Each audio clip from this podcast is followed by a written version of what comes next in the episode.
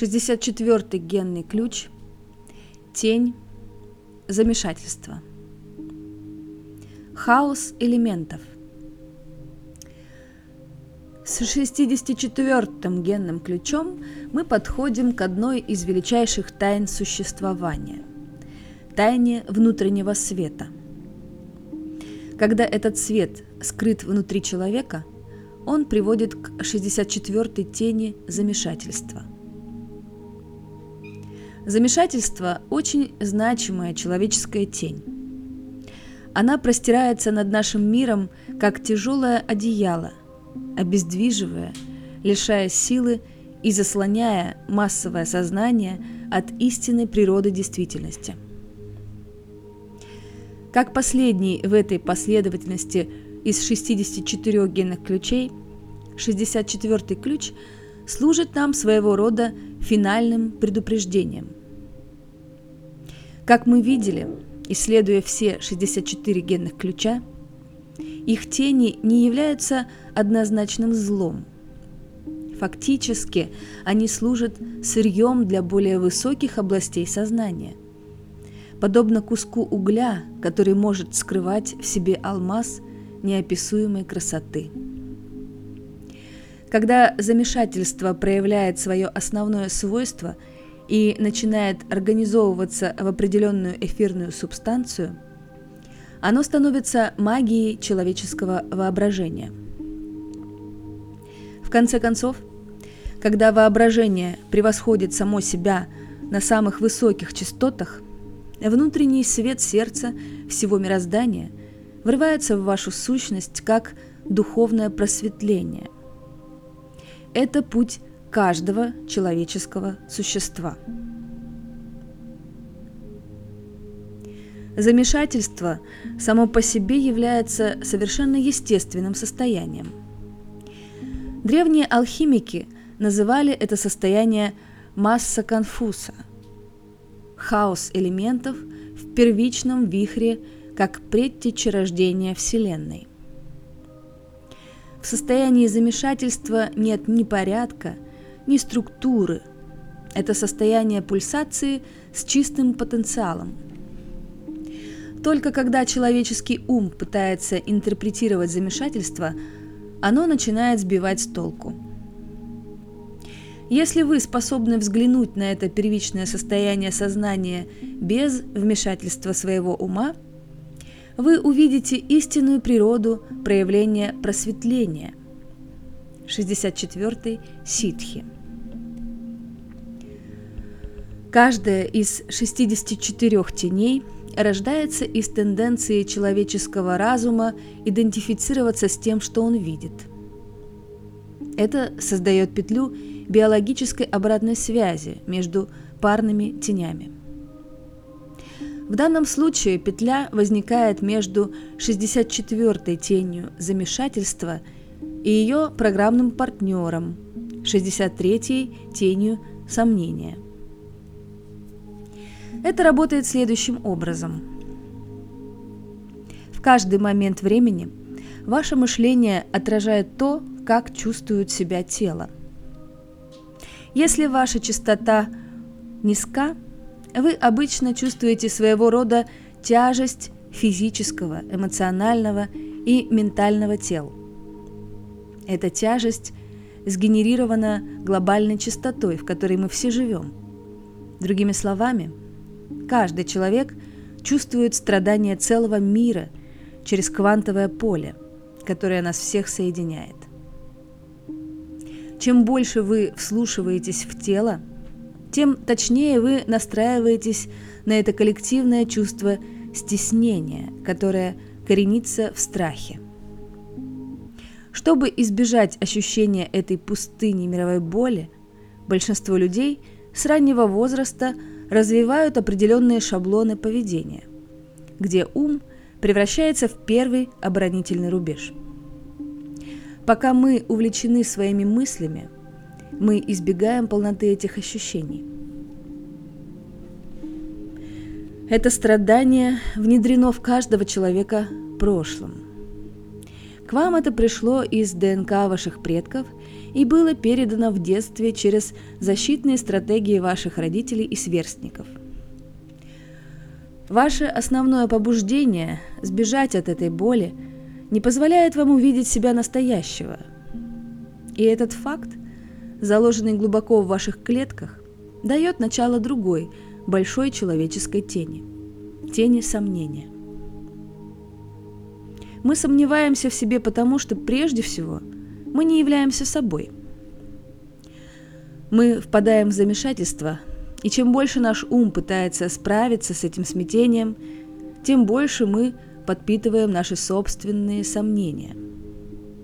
Это петля биологической обратной связи. На общей низкой частоте планеты ум не может избежать себя, вместо чего продолжает питать свои собственные иллюзии. Эти иллюзии затем проигрываются в череде событий, которые мы называем собственной жизнью. Таким образом, мы никогда полностью не проживаем свой потенциал. Или, как метко заметил Генри Торро, ведем жизнь в тихом отчаянии. И если заглянуть в подсознание любого человека, моментально обнаружится множество слоев подавляемой боли. Ум живет в состоянии постоянного замешательства, пытаясь от этой боли избавиться – но замешательство – это тупик. Это фальшивка, сфабрикованная умом. В тот момент, когда ум прекращает думать, заканчивается и замешательство, что наглядно демонстрирует весь его обман. Как вы вскоре увидите на частоте ситхи, состояние, которое мы именуем замешательством, фактически является самым святым состоянием сознания – Возвращаясь к нашему обсуждению этого генного ключа, его суть заключена в свете. Все 64 генных ключа на самом деле говорят о свете. Свет является внутренней природой сознания, неотъемлемой частью всех форм. Он скрыт, пока эволюция не позволяет ему проявить себя естественным образом.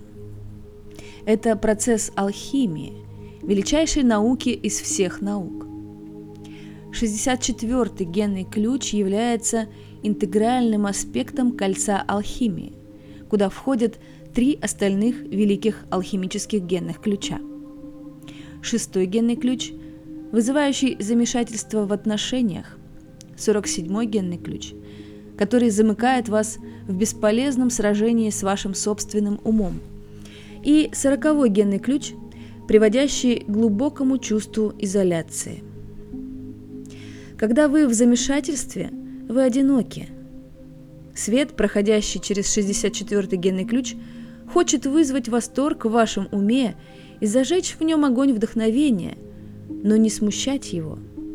А это зависит от отношения, которое является лакмусовой бумажкой вашего общего уровня чистоты – Поэтому, когда вы чувствуете себя подавленными, то хорошо бы попытаться трансформировать свое мышление на более высокие планы. Если вы не способны сделать это, по крайней мере, следует переждать эту фазу и позволить ей развиваться самостоятельно. Если вы будете терпеливыми и не станете реагировать на внешние раздражители, то в конце обязательно засияет свет – подавленная натура тени, подражатель. Требуется огромное количество энергии для подавления нашей унаследованной человеческой боли. Чтобы подавить эту боль, вы действительно нуждаетесь в большой поддержке других людей, что может показаться ироничным. Эта поддержка приходит в форме статус-кво – от миллионов тех, кто также скрывается от настоящих чувств, прячась от них в активности и размышлениях.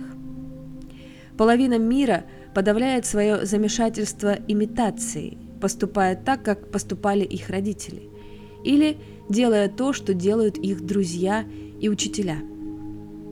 Имитация – заклятый враг воображения. Это массовая иллюзорная система поддержки – задуманная обществом, чтобы не чувствовать состояние мира таким, как она есть. Подавленная натура сражается со своим страхом, подражая другим. Кому-то при этом даже удается выглядеть оригинальными.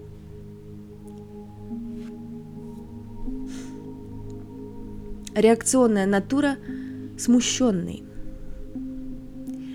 Есть люди, природа которых не в состоянии иметь дело с подавленными чувствами. В силу особенностей физиологического строения они просто не созданы справляться с длительным напряжением внутренней боли. У таких людей внутренняя человеческая боль, содержащаяся в их ДНК, проявляется через их внешнюю жизнь. Они всегда находятся в невероятном замешательстве. Их поведение в отношениях часто становится оскорбительным. И если подавленная натура – это жертва статус-кво, то реакционная – жертва своего гнева на статус-кво. Жизнь людей с реакционной природой проходит в неосознаваемых попытках отомстить самой жизни – они реагируют на существующее положение вещей часто в агрессивной и непредсказуемой манере. Из этой базовой динамики между подавленными и реакционными натурами можно ясно видеть, как появляются униженные и те, кто их унижает.